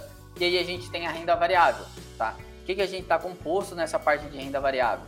Fala, explicar primeiro, né, o que, que é a renda variável. Na renda fixa, a gente tem certeza quanto a gente vai receber. Na renda variável, a questão é quanto que você pode receber? Ter retorno do seu investimento? Infinito, tá? A gente vê ali Magazine Luiza que retornou mais de é, 10 mil por cento desde 2015 ali, tá? Então, teve um retorno ali extraordinário em relação ao investimento que você fez. Só que são muitas empresas que têm esse retorno? Não, são pouquíssimas, tá? Só que tem, pode ter um retorno infinito no, long, no, no longuíssimo prazo, beleza? Que você tem ali sobre o seu investimento. Só que na renda variável você também pode perder tudo aquilo que você investiu. Então tem o pró e tem o contra, tá? O bom é que você geralmente só pode, se você não fizer algumas coisas mais arriscadas, só pode perder aquilo que você investiu, tá? Só que tem como você perder mais também, é, mas isso daí é uma, uma, coisa mais avançada, tá? Aí dentro dessa renda variável a gente tem as ações, tá? Que o que, que são as ações? São pequenas partes da, de empresas. Que a gente falou, que o Fernando tava falando aqui, ah, você passa na frente da sua empresa, da sua empresa, né? Por quê? Você compra uma ação, você compra um pedacinho ali de uma ação, você é sócio da empresa, entendeu? Então, você tem direito aos lucros dela. Querendo ou não, você é dono. Tá bom que você tem lá 0,0001 da empresa. Pouquíssimo ali da empresa está recebendo quase nada, só que você é dono daquela ação. Então, você tem que comprar as ações pensando com a visão de sócio. Tá? Essa é a minha mentalidade de investimentos. Tem muita gente no mercado financeiro que pensa de uma forma diferente, mas eu compro ações pensando, pô, sou sócio dessa empresa, sou dono dessa empresa, por isso que eu analiso muito bem antes de entrar na empresa. Ações é como dizer, ah, por exemplo, seu amigo, seu tio e tudo mais vai abrir uma padaria, entendeu? Aí ele te chama, te liga lá, ah, vamos abrir junto comigo essa padaria e tudo mais, vamos entrar dentro do negócio. O que você vai querer saber? Ah, ela é lucrativa? Quanto que eu vou ter de retorno do meu investimento? Qual a possibilidade que eu tenho de retorno do meu investimento? Tem dívida? Estou entrando em alguma coisa que tem dívida? Que está mal das pernas? Então você vai querer saber essas coisas. Então dentro das ações a gente precisa saber essas coisas também, tá? E ali, depois de ações, a gente tem os fundos imobiliários. Muita gente aqui no Brasil, qual é o investimento mais comum, tirando poupança que a gente tem no Brasil? Investimento em imóveis. Quem não tem um tio, uma tia, um avô, um avô, que tem uns terreninhos, que tem umas casinhas, que vai para alugar, todo mundo tem, tá? Por quê? É um investimento muito comum. Antigamente falar, pô, investe em terra que, que é sucesso, entendeu? Que você, você vai ganhar dinheiro. Hoje, ah, você precisa, quando você precisa para investir? Pelo menos se você quiser comprar à vista, né, se não for financiar, você precisa ali de 200 mil, 300 mil para mais ali de, de dinheiro para você comprar um imóvel. Os fundos imobiliários, você investe em imóveis com 100 até menos do que 100 reais ali, você já investe em imóveis. Esses imóveis ali vão ser alugados, tá? É, são imóveis, ah, são residências igual a gente mora? Tem também, tá? Só que os mais comuns são shoppings, os shoppings que muitas vezes a gente frequenta, tá? É, são, é, são de fundos imobiliários, é, lajes corporativas são os prédios comerciais, aquelas, aquelas salinhas lá corporativas que eles ficam alugando. Tá? Tem os galpões logísticos, que tem os galpões industriais também. Galpões logísticos é para estoque, por exemplo, Magazine Luiza, que da Amazon, tem estoque gigantesco, galpões logísticos. Galpões industriais para indústrias, realmente, que eles alugam. É, que mais que tem? Ah, tem vários outros tipos de hospitais, tem muitos outros tipos ali de é, imóveis que eles vão alugando em si e você ganha dinheiro e participação em cima disso. Então, se você vocês vierem, por exemplo, para São Paulo, Avenida Paulista, por exemplo, você for lá na Avenida Paulista, 80% daqueles prédios são tudo de, de fundo imobiliário. Então, se você tiver, pô, você tem uma participaçãozinha daquele, daquele prédio, você consegue ver, pô, tá, tá alugado pra caramba aqui esse prédio, você tá recebendo, o pessoal tá pagando lá, você tá recebendo. Porque os fundos imobiliários são obrigados a te pagar 95% dos seus lucros a cada seis meses. Então você vai receber ali todos os meses, geralmente, tá? A maioria paga. Eles são obrigados a distribuir a cada seis meses, tá? Mas praticamente todos pagam todos os meses. Os que não pagam, a maioria são ruins, tá? Mas tem os fundos imobiliários ali que você vai recebendo. E com pouco dinheiro você já começa a receber dinheiro de imóveis que você, no início, talvez você nunca pensou em ter. Que eram imóveis, pô, na Avenida Paulista, nos principais locais, imóveis de altíssima qualidade, tá ligado? Que muitas vezes pô, vocês, no máximo ia fazer era comprar um apartamento aí na cidade perto onde você mora, tá ligado? Então, os fundos imobiliários trazem isso e você começar a fazer isso com pouco dinheiro, sem ter que entrar, fazer um empréstimo, sem ter que fazer dívida nenhuma, você já começar a receber e ver isso crescer, crescer, tá? E aí a gente vai ter é, os ETFs, tá? Os ETFs aqui, eu vou falar que, para quem tá começando, Principalmente ETF atrelado ao exterior, tá? Eu não gosto de ETFs aqui no Brasil, vou falar depois um pouco sobre isso. ETFs voltados para o mercado brasileiro, mas ETFs voltados para o exterior. Por quê? O que, que são ETFs? É que nem eu falei aqui no início. Ah, às vezes você não vai precisar ah, não quero estudar, não quero estudar ações, não quero analisar a empresa, não ah, quero saber lucro, dívida, de onde vem o dinheiro da empresa, não quero saber nada disso, não quero perder meu tempo com isso, não tenho tempo. A maior desculpa para que não quer investir é não tenho tempo. Então os ETFs são para isso. Por quê?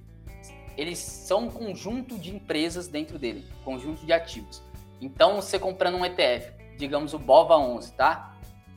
BOVA 11, o que é o BOVA 11? Pega as empresas, segue o índice Bovespa pega 90 empresas ali da Bolsa de Valores brasileira, então vai ter um pouquinho de Vale, vai ter um pouquinho do Itaú, vai ter um pouquinho do Bradesco, vai ter um pouquinho do Banco do Brasil, vai ter um pouquinho do Magazine Luiza, vai ter um pouquinho da Via Varejo, vai ter um pouquinho de várias empresas dentro dela. E elas têm ali é, os termos dela para cada empresa entrar no índice ou não. Então, ah, se uma empresa saiu ali da, dos critérios dela, ela vai sair ali da carteira e, e vai entrar outra, entendeu? Então, a empresa para entrar dentro daquele índice tem que ter os critérios. Por isso, eu falei, você tem que entender pelo menos um pouco de como funciona para entender com, quais são os critérios, tá? Então, você vai comprar ali, por hoje o BOVA 11 vai estar em torno de 100 reais, não sei direito quanto tá o BOVA 11, só sei VVB 11, que, que eu gosto mais, BOVA 11 eu não sei.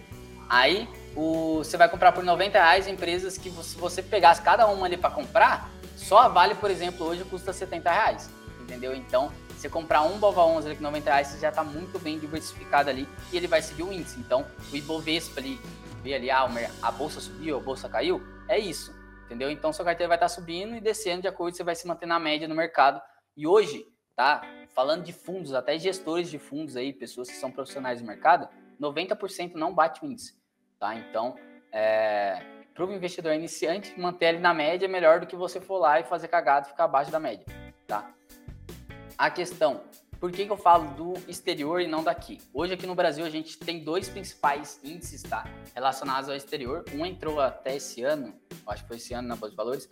Um é o IVB11, que é o mais antigo, que pega o S&P 500, que são as 500 maiores empresas lá dos Estados Unidos, tá? Então vai pegar não só do, é do, são listadas nos Estados Unidos, mas são as 500 maiores empresas do mundo, tá? Porque empresas do mundo inteiro estão listadas na, na bolsa norte-americana. Então vai pegar Apple, vai pegar Amazon, vai pegar empresa lá da, da China, vai pegar é, Microsoft, vai pegar Berkshire Hathaway do Warren Buffett, vai pegar várias empresas ali, tudo. Então você está investindo nas maiores empresas do mundo, que elas não são empresas nacionais, só os Estados Unidos, são empresas globais.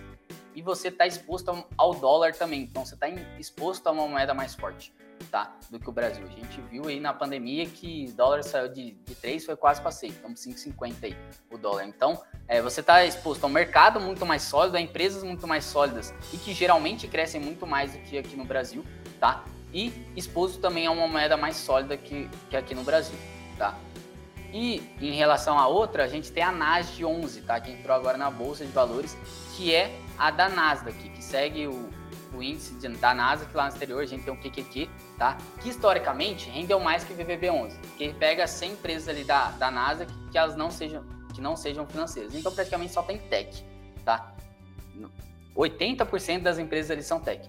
Então a empresa, são as principais empresas hoje que a gente tem no mundo, as mais bem avaliadas, estão listadas ali na Nasdaq. Então são os dois principais ali. Então você vai pegar, ao invés de pegar 500, você pega 100 ali empresas, tá?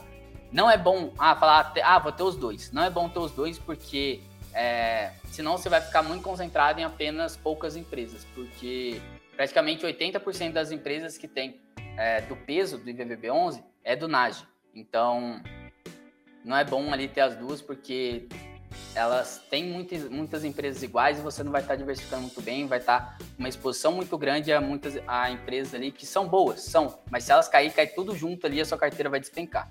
Então, para diversificação que eu falei aqui no início, não é legal. Mas por que, ah, Matheus, você não gosta da é, DTFs aqui no Brasil? Porque as empresas brasileiras, e Bovespa principalmente, tá? A gente tem praticamente estatais. Nosso governo, eu, Matheus, não confio, não vou confiar e para mim não tem solução. A única solução seria uma reforma política. Como eles próprio votam reforma política aqui no Brasil, não tem solução, porque nunca vai ter reforma política. É, segundo ponto, que tem lá também, tirando estatais, são commodities. Commodities são muito mais voláteis, então elas seguem o preço do mercado. É, petróleo, minério de ferro, soja. Então, se no mercado internacional, por exemplo, tudo cotado em dólar, Agora tá subindo porque o dólar tá subindo e estão batendo recorde. Aí, ah, caiu tudo lá, caiu o petróleo, caiu caiu o minério de ferro, caiu tudo. E aí vai despencar também a bolsa de valores. E historicamente, aqui no Brasil a gente tem uma inflação muito alta. Se a gente for pegar pegar o período realmente estudar assim a bolsa de valores e a rentabilidade, rentabilidade você deixar no Tesouro Selic rendendo ali é, Tesouro Selic, CDI vai render mais que o Bovespa, tá? Se você analisar historicamente. Então, ou praticamente a mesma coisa. Então, pô, você vai colocar ali no Ibovespa para render praticamente a mesma coisa que renderia, renderia numa renda fixa, entendeu? Por isso que aqui no Brasil eu não gosto de ETS, porque você vai estar tá rendendo o que você renderia numa renda fixa. Porque aqui no Brasil a gente tem taxas muito altas. Uma coisa aí que você falou, Arthur, ah, lá no exterior a gente tem 50% das pessoas investindo na bolsa de valores. Porque lá nos Estados Unidos, a parte de juros baixos, por que, que entrou 3 milhões de pessoas na bolsa de valores é, nos último, últimos dois anos aí? Porque a nossa taxa de juros saiu de 7, 8, 9% e caiu para 2%. Então a poupança começou a render nada. Então as pessoas começaram a tirar dinheiro da poupança e para bolsa de valores, nem que seja tesouro direto, para render um pouco mais. Entendeu? Então começou a ir para bolsa de valores. O que acontece? Lá nos Estados Unidos, eles já vivem isso há anos, há décadas. Então, acontece que isso, esse processo começou muito mais rápido. Aqui no Brasil, a gente a média do, da taxa Selic hoje, a gente vê ah, uma média boa, ah, 6, 7%, que talvez estabilize nisso, entendeu? Então, já é uma rentabilidade ali, vamos dizer, ok, com uma renda fixa, entendeu? Que a gente tem. Então, a nossa taxa Selic, a nossa inflação aqui no Brasil é muito alta. A renda fixa rende muito aqui no Brasil. Então, por isso que investir ali em bolsa de valores, na minha visão é, brasileira, lógico que no início, pô, você não entende, não analisou ainda, começa ali por ETF só para você entender a volatilidade tá? Mas você saber escolher é muito importante aqui no Brasil para mim. Então temos ali os fundos imobiliários, as ações, os ETFs, tá? Depois dos ETFs a gente vai ter criptomoeda, eu já falei aqui que é muito volátil que tem essa volatilidade muito grande. Falar assim, ah, Matheus, é furada, é cilada, tem muita pirâmide financeira, a gente sabe, com esse negócio, mas para mim, ah, falar ah, é o futuro, para mim nem é o futuro, já é o presente, tá? Criptomoedas, é, a gente vê ali é, tem jogos aí, ah, os NFTs aí que estão falando, esses games aí, tem muita gente ganhando muito dinheiro com, com game ali, jogando jogo, ganhando em criptomoeda, tá? Por quê? Com esses governos, não é só o governo aqui brasileiro, ninguém mais confia na política, ninguém mais confia nos políticos, ninguém mais confia em banco para ficar cuidando do seu dinheiro, para pegar todos os seus dados. Então a questão de moedas descentralizadas, da gente poder enviar para quem a gente quiser, sem ninguém nem saber, entendeu? Então é algo ali que todo mundo quer. Ninguém mais confia em ninguém aqui nesse mundo. Então, e tem vários projetos ali, né? Tem é, criptomoedas que, por exemplo, são empréstimos é, que as pessoas fazem, baixa ali o aplicativo e pegam empréstimos em criptomoedas que os bancos não oferecem. Então, é, para países, por exemplo, países da África que muitas vezes nem tem banco para oferecer dinheiro para eles. Então, são países ali que realmente são muito carentes e que as pessoas às vezes precisam de dinheiro. Então, as criptomoedas não são ah, só moedinhas. Às vezes tem que as de meme aí e tudo mais, que às vezes explode, Dogecoin, sei lá o que sei o quê, que às vezes dá uma, dá uma explodida, mas é porque é só modinha. Isso daí é modinha. Mas tem muitas, a maioria, você tem que olhar o projeto por trás. Quem está por trás? A maioria das grandes moedas ali do mercado tem Google por trás, tem o pessoal, o, os fundadores do YouTube, tem só gente gigantesca no mundo inteiro por trás de todos esses projetos de criptomoedas. Hoje, eu não aconselho você ter mais de 5%, no máximo 10% se você for é, mais arriscado sim em criptomoeda. Porque ó, ainda é um mercado muito mais volátil, tá? É um negócio que pode te deixar muito rico, é, mas você pode perder muito dinheiro muito rápido também. Então tem que ser um dinheiro realmente que não vai fazer tanta diferença assim na sua carteira, que não vai puxar tanto a sua carteira, tá? Conheço gente que tem mais de 50% de carteira em cripto, mas eu acho loucura, eu particularmente acho loucura. Prefiro confiar naquilo que eu entendo mais, que a gente consegue é, ver e também é, precificar melhor, porque criptomoeda não é algo ali precificável que a gente consegue falar, mano, vale tanto, tá ligado? Tem gente para que Bitcoin hoje tá 60 mil dólares falando que vai bater 135 mil dólares, entendeu? Ah, no início aí de 2022. A gente não sabe, pode bater? Pode, mas ninguém sabe. Tudo é, vai de uma pessoa pagar mais do que está valendo hoje. Então, realmente é, é algo mais arrecado, é um mercado mais novo também. Então, é bom ir entrando aos poucos mas é bom já ir entrando também para você entender ali melhor como funciona e estudar também a fundo, tá? isso tudo que eu tô falando, ações, fundos imobiliários, são mercados completamente distintos, tá? Cada um tem a sua particularidade de estudo. Lógico, você entendendo ali matemática básica, entendendo algumas coisas básicas, você vai entender um pouco melhor o funcionamento de cada um. Só que é bom, que nem eu falei, comece cada um de uma vez. Porque senão você vai confundir tudo. Você vai querer entender tudo de uma vez, você não vai entender nada. Porque, como eu falei, muitas vezes ali a gente não tinha muita informação é, não tinha muita informação e tudo mais, tinha que buscar garimpar ali. Hoje, a gente tem muita informação sobre tudo que a gente buscar. Você for no TikTok hoje, você acha 50 mil perfil falando de, de investimentos, falando, ó, falando só de ações, 50 mil per, perfil de investimento falando de fundo imobiliário, 50 mil e 200 mil falando de cripto, que é moda agora. 200 mil falando de cripto, tá? Só que um, um de ação aqui vai usar uma estratégia, eu utilizo uma. Por exemplo, se o Fernando tivesse um negócio Aí ele utiliza outra estratégia, o outro utiliza outra estratégia. E, cara, é, se for seguir 50, 50 influencers diferentes sobre o mesmo assunto, você vai ver que cada um praticamente utiliza uma estratégia diferente. Pode ter algumas coisas parecidas, mas sempre tem algo diferente. Então, escolhe uma estratégia e segue essa estratégia até dar certo. Entendeu? Por quê? Por que, as pessoas perdem dinheiro na bolsa de valores? Porque, ah, comecei, por exemplo, buy and hold, tá? O que é o buy and hold? Você vai comprar para vender a longo prazo, para não ter é, hora ali para você vender, tá? Ah, tô com essa estratégia aqui, vou segurar ela por longuíssimo prazo, para 20, 30 anos, ou até eu morrer, vou segurar essa, essa ação. É isso. A pessoa começa a comprar ali, vai comprando todos os meses ali no buy and hold. Só que ela começa ali, sai oito meses, ela não tá ganhando nada de dinheiro na bolsa de valores. Pegou, por exemplo, a queda que teve agora, tá desesperado, só perde dinheiro na estratégia que ela tá seguindo, tá? Aí ela vai falar, pô, vou mudar, vou virar trader. Vou começar um negócio que tem gente ganhando com opções, por exemplo, fazer trade de opções que é outra parte ali de ações. A pessoa vai começar a operar ali opções e tudo mais. E vai mudando. Aí perde dinheiro com opções, há dois meses perdeu dinheiro com opções. Aí vai mudar para outra, tá? Vou fazer. É... Qual que é o nome dessa estratégia? Fazer Growth Invest. Fazer um Growth Invest. Fazer uma outra estratégia ali diferente. Aí vai lá, perde dinheiro. Por quê? A pessoa nem dá tempo, coloca seis meses ali, a pessoa já quer ver retorno. A pessoa nem dá tempo da estratégia dar certo. A pessoa já tá mudando. Então, é escolher uma estratégia e seguir ela. No longo prazo, você vai ganhar dinheiro com essa estratégia. A maioria das estratégias você vai ganhar dinheiro se você der tempo, tá? Para ela, se você realmente tiver tempo. Eu conheço gente que faz day trade que tem muito dinheiro, mas por quê? Porque ela estudou, ela teve, tem um emocional, lógico, muito forte, só que ela também deu tempo. Ela, pô, perdeu dinheiro, só que ela continuou ali na estratégia dela, continuou ali da forma que ela pensava ali que era o certo, entendeu? Que ela estudou ali, que ela estudou, que ela viu, que ela testou, que ela viu outras pessoas testarem. Então, é realmente você ali dá tempo para a estratégia que você definiu e, pô, é isso que eu quero fazer, dessa forma que eu vou investir e você fiel à estratégia que eu tô, tá? Então, começa ali por renda fixa, galera, ali que eu falei. Poupança para mim, não, poupança aqui no Brasil. Agora tá rendendo um pouquinho mais, né? Mas, ah, poupança é seguro? É, para quem, principalmente tá, quem tá escutando, eu, eu já tive dinheiro na poupança é, que eu falei, meus pais guardavam dinheiro para mim sem guardar na poupança. Só que a maioria não, nem sabe quanto que rende a poupança. Que nem eu falei, tem um tesouro direto, você empresta dinheiro pro governo. Para o governo falir, o que, que tem que acontecer? Os bancos brasileiros vão ter que falir antes. Então, o emprestar dinheiro para o governo é mais, mais seguro do que você colocar na poupança onde você está investindo, está emprestando dinheiro para o banco, tá? O banco ali, onde que a caixa, por exemplo, o dinheiro poupança vai, vai na caixa? 70% dele vai para Minha Casa Minha Vida. Agora não é Minha Casa Verde, sei lá o que é verde e amarelo, sei lá o que é esse negócio aí. Mas vai para esse, esse tipo de projeto. Então você está emprestando o seu dinheiro para isso, tá? Só que emprestando para o governo, você está ganhando 30% mais. Por quê?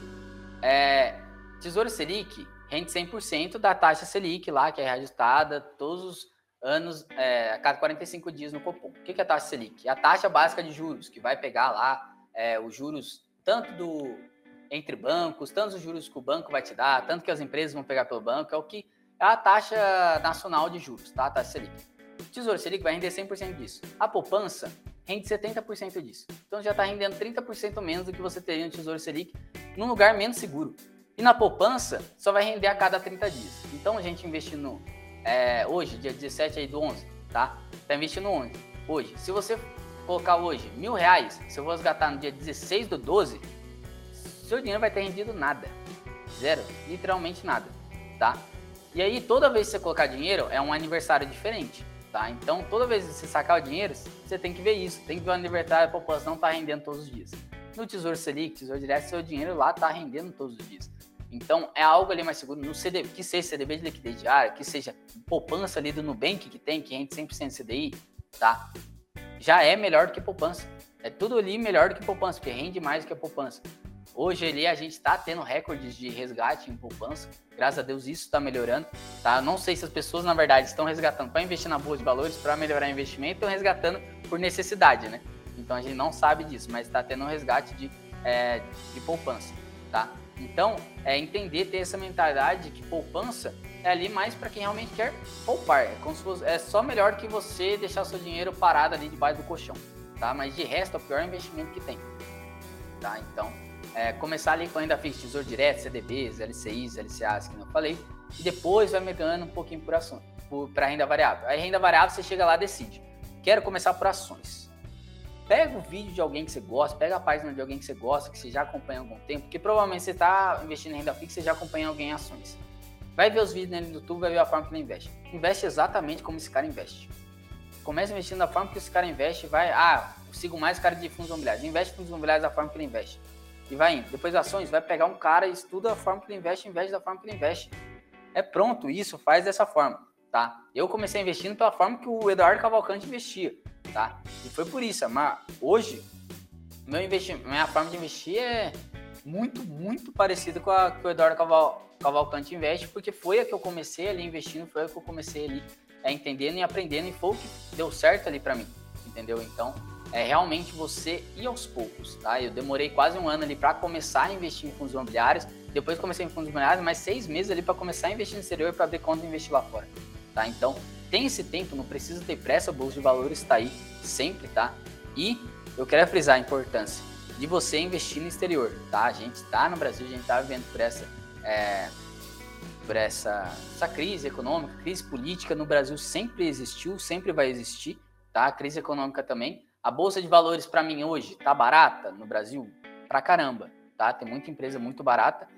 Só que nada que é barato na bolsa de valores que não possa ficar mais barato ainda, tá? Então, tudo pode cair mais e nada é tão caro que não possa subir mais também. A gente vê isso várias vezes na história da bolsa de valores acontecer. Então, é realmente ter cautela, sempre ter lá no exterior. Se se for ver, tipo assim, passou pela mesma crise, minha carteira lá no exterior, quando comecei a investir, foi é, um pouco antes da, da pandemia, comecei a investir lá no exterior, comecei a investir aqui. Minha carteira lá no exterior tem ação lá que está com mais de 150% de rentabilidade desde esse né, período da pandemia. E aqui, que eu investi no mesmo período, que eu comecei a investir no mesmo período, não tem rentabilidade nenhuma que tem lá no exterior, tá? Então, porque lá são empresas muito mais sólidas que continuam crescendo independente de crise mundial, crise nacional, Lá a inflação está subindo também e a bolsa está voando. Entendeu? Então, é, realmente entender, ter uma carteira diversificada e ter uma carteira também um pouco exposta ao dólar, nem que seja pelo IVVB11, pelo NAGE aqui que eu falei, tá? Então, é ter uma carteira exposta ao dólar também é muito importante para quem está começando. Então, quem está com, ah, quero começar já com renda variável, renda fixa. Começa, compra IVVB11, compra NAGE 11 e renda fixa. E vai investindo todos os meses em IVVB11 e, e NAGE 11.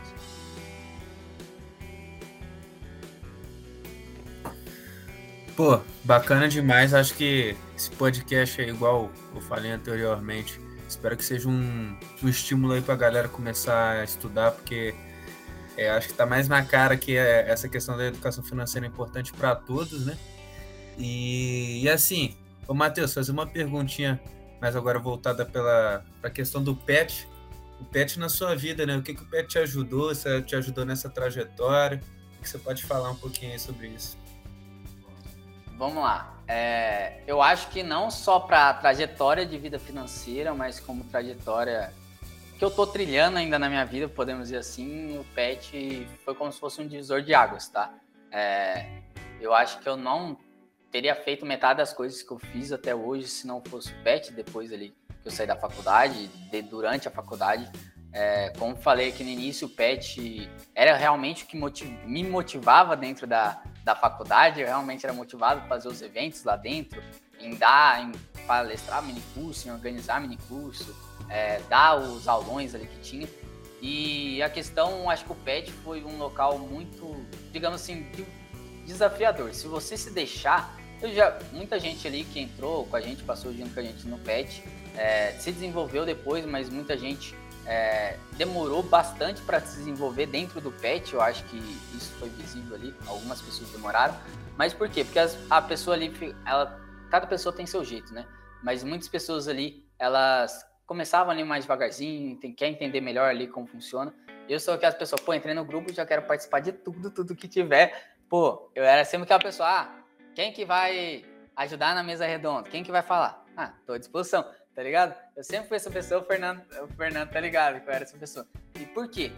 Você tá num grupo, você tem a oportunidade de estar num grupo como o PET, ou um grupo parecido com o PET, tá? Você tem que sugar o máximo que você pode sugar, porque é um grupo horizontal ali que a gente tem uma liberdade ali que a gente não tem em qualquer, em nenhum outro lugar, tá? É, empresa não vai, não tem essa horizontalidade.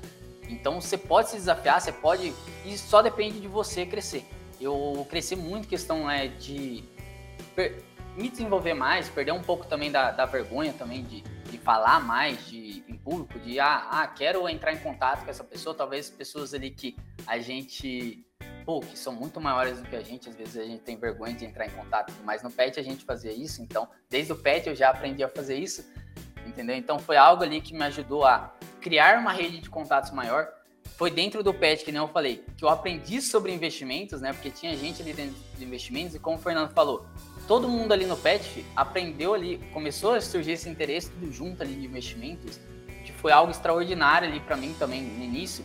É que, pô, eu, Fernandão, Tainá, é, uma galera ali que às vezes entrava no meio da conversa, que às vezes nem investia também, já começava a perguntar ali sobre assuntos e a gente começava a se desenvolver tudo junto. Eu acho que o grupo ali, é, não sei quantas pessoas hoje estão no PET, se tá, tá cheio, se não tá cheio, tem 16 pessoas, mas, pô, são 16 pessoas, uma totalmente diferente da outra, são pessoas ali que, não, 11 pessoas, sei lá, eu nem lembro mais quantas pessoas tem no PET, mas, mas são pessoas totalmente que têm pensamentos diferentes, e se você, pô, vou absorver o melhor de cada pessoa aqui, o que, que essa pessoa pode me ensinar, tá? Ninguém, ninguém é perfeito, ninguém sabe de tudo, sempre você tem algo a aprender para a pessoa e sempre a pessoa tem algo para te passar.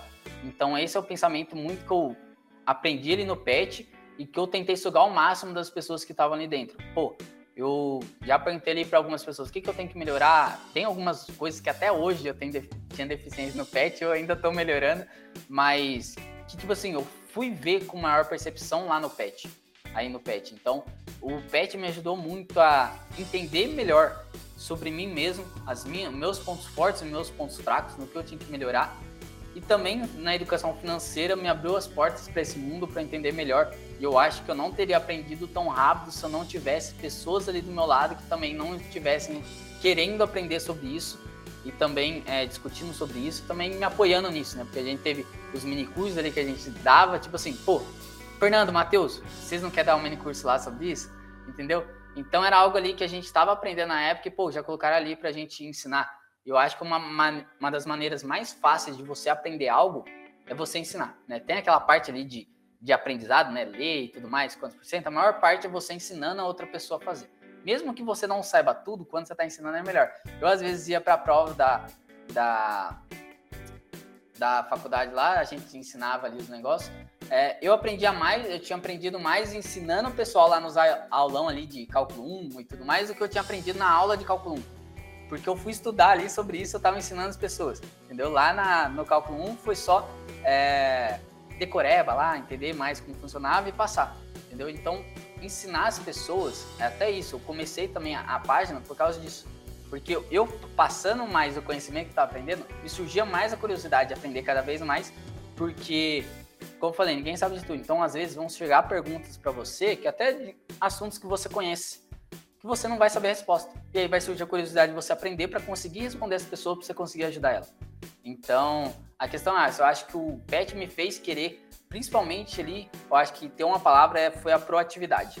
De fazer a coisa sem ninguém me pedir, de realmente surgir a curiosidade de querer mais, de querer ser melhor, de me desenvolver mais. Até por isso o nome da minha página é Investidor Curioso porque surgiu através de uma curiosidade.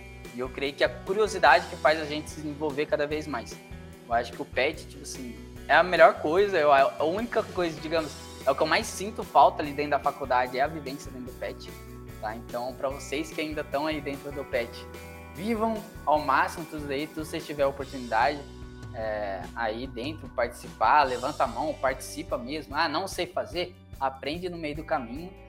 É, e é isso, não, não tem medo de fazer, ah, não sei fazer. Por exemplo, a gente foi, fui pro marketing na época, uma coisa do, do pet. Cara, não sabia, quando entrei no pet, não sabia nada de Instagram, não sabia nada. Você pode ver meu Instagram pessoal, não, não sei se. Fernando me segue lá, não sei se o Arthur me segue, não sei.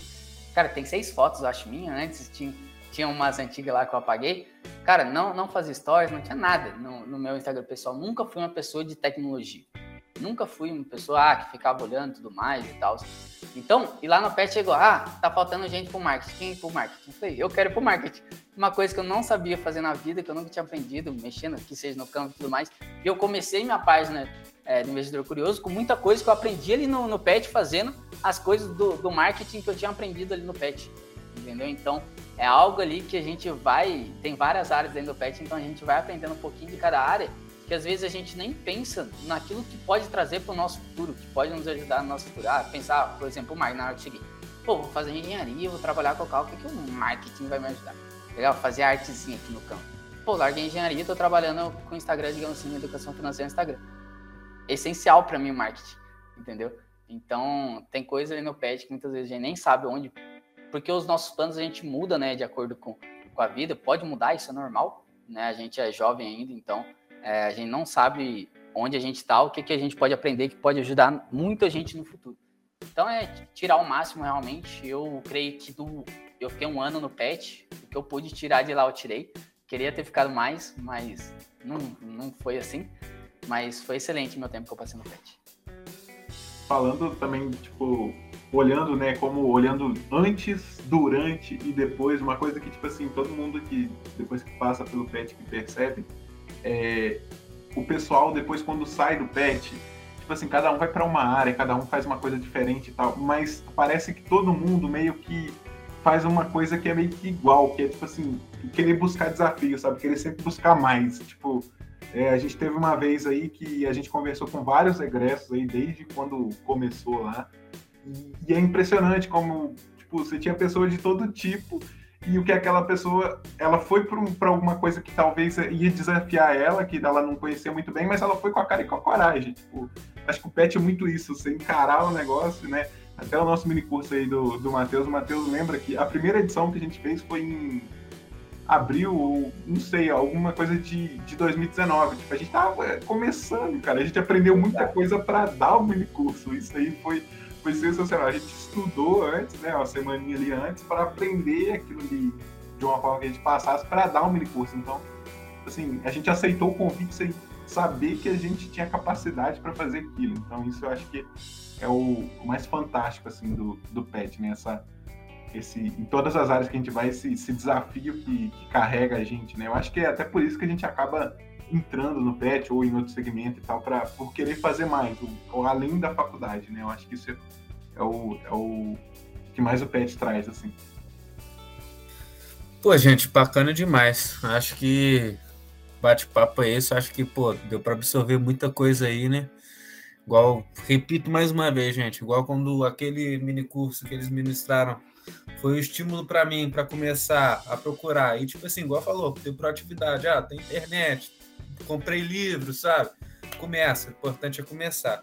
Quando você começa, vai as coisas vão indo naturalmente, que vai puxando, você vai criando meta, vai setando, vai virando uma roda.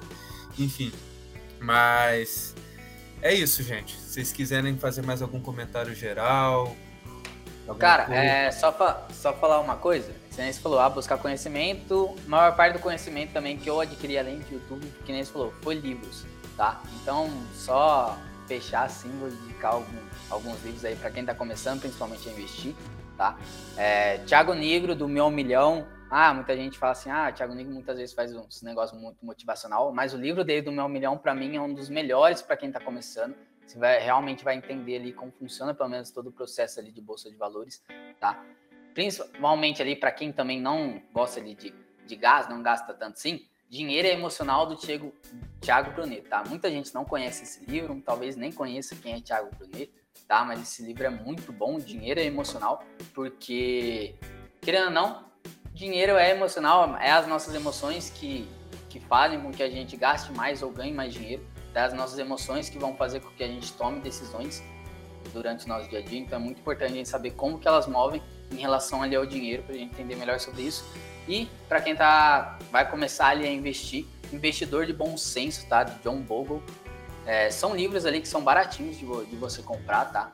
É, pro Marcos que tá aí, ele tá, tá vendo? Ó, são esses daqui, o Dinheiro Emocional, Investidor de Bom Senso. Tá? O Thiago Negro tá emprestado para um amigo meu que eu tenho que pegar de volta. Mas são esses três livros ali essenciais para mim, para quem está começando. O Investidor Bom Senso vai falar muito sobre ETFs, que eu falei aqui, que é, que é muito bom ali para quem está começando. Vai bater muito nessa tecla aí de que a maioria das pessoas, pessoas físicas e até fundos de investimentos não ganham tá, da, da média do mercado. Então, se você é um investidor bom senso, você não se achar melhor do que a maioria, tá? A gente pensar dessa forma. Então, é um bom livro ali para você ler, para você tirar anotações e para você tirar todos os livros têm algumas coisas ali que talvez não caibam no, no, seu dia a dia, no seu momento de agora, mas sempre vai ter alguma coisa que vai cair no seu momento de agora. Então sempre leia, não faça anotações, leia, releia se não entendeu, tá? Que ler é muito importante. Eu comecei lendo pra caramba, um dos primeiros livros que eu li, que eu me arrependo de ter sido um dos primeiros, foi Investidor Inteligente, porque é um livro gigante, tem quase 800 páginas, sei lá. Então é um livro bem denso e bem mais complexo. Então, para quem está começando, esses daqui é melhor para você pegar o gostinho de leitura, principalmente para quem não gosta. Eu era uma pessoa que odiava ler, tá? Só para deixar bem claro, antes de começar investimentos, nem para antes de pet, odiava com força ler. Né? Não li nada na escola, sempre pegava resumo para ler os livros. Até fazer vestibular, peguei resumo de livro para ler, não li nenhum. Mas é, quando comecei a estudar sobre investimento, você entende ali que a leitura de livros a gente vê coisas que outras pessoas já estudaram e que são coisas ali que trazem ali para o nosso dia a dia e que podem te fazer é, ter mais dinheiro e ter mais sucesso na sua vida, seja sua vida pessoal, seja sua vida profissional. Então a leitura ali é muito importante realmente para você se desenvolver. Então que seja, leia 10 páginas por livro ali por dia, vai demorar 5, 7 minutos para ler 10 páginas se você ler rápido, se ler mais devagar, uns 20 minutos. Então, 20 minutos ali seu dia, se acordando mais cedo, você consegue ler de boa e já absorver algo. E, Matheus, se quiser falar também suas redes sociais aí para a galera.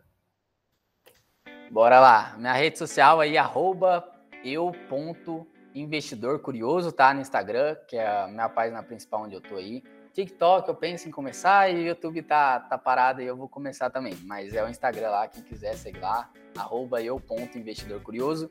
E quero agradecer aí ao Arthur, ao Marcos, galera toda do pet aí que, que tá, nem sei mais quem tá dentro desse pet.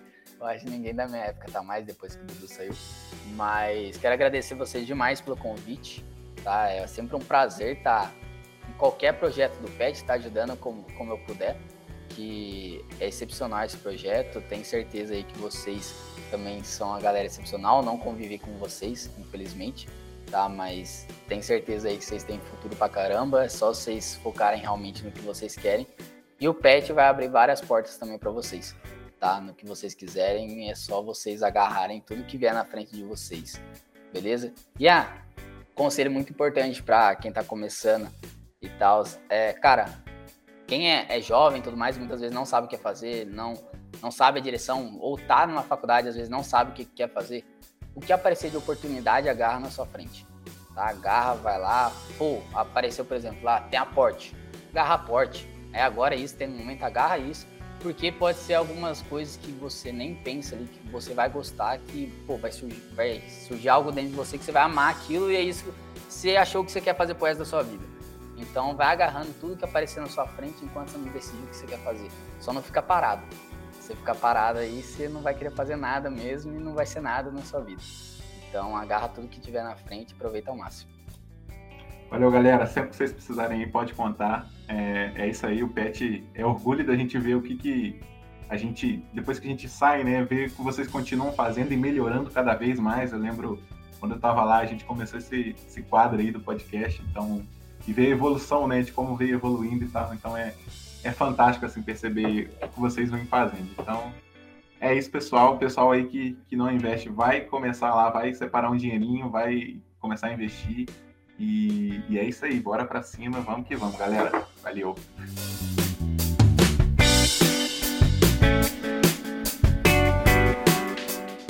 Então é isso, pessoal. Espero que tenham gostado e obrigado por nos acompanhar até aqui.